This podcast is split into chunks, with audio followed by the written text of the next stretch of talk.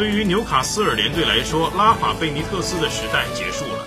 这位西班牙教练没有续约与喜鹊的合同，将在下赛季换一个球队进行执教。而贝尼特斯的继任者中有一个名字非常特殊，那就是穆里尼奥。或许听上去这像是科幻小说，但实际上穆里尼奥或许离纽卡斯尔并不遥远。因为如果穆帅选择执教纽卡，他将获得一笔不菲的薪水。随后，穆里尼奥本人向朋友透露，纽卡斯尔联是一次不错的工作机会，也是他认真考虑的项目。同时，葡萄牙人希望曾经的爱将马特拉齐也加入他的教练组中。